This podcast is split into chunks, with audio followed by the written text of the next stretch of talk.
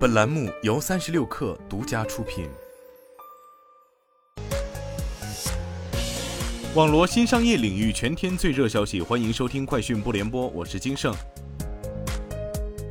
智能网联出行平台如祺出行宣布，其自主研发的开放式 Robot Taxi 无人驾驶出租车运营监管平台正式上线。如其 Robot Taxi 运营监管平台从远程监督、远程管理、远程控制、远程评估四大维度实现对车辆状态、道路信息监控，保障用户行程安全的同时，还能通过智能优化派单逻辑，提升有人驾驶网约车和 Robot Taxi 混行调度效率。目前已与多家自动驾驶公司完成系统与数据。对接。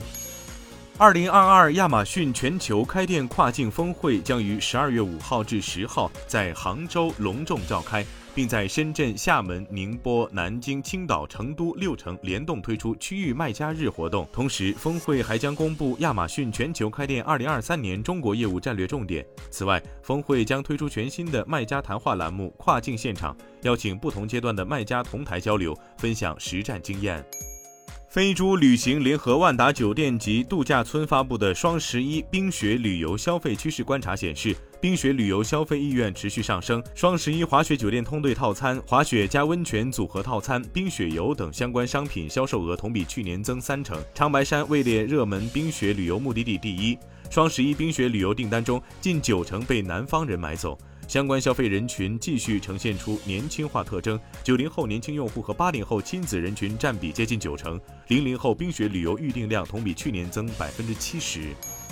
从知情人士处获悉，正在调整的小鹏汽车组织架构已接近尾声，其中小鹏内部上周已发文任命原小鹏汽车品牌负责人李鹏程为小鹏汽车 CEO 助理，向何小鹏汇报。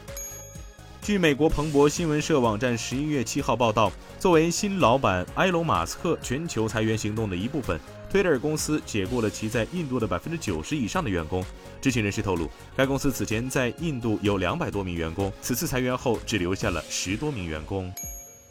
特斯拉在美国召回超过四万辆2017年至2021年产的 Model S 和 Model X 汽车。召回信息显示，车辆电动助力转向系统 （EPS） 在崎岖道路上行驶或遇到坑洼后可能会失效。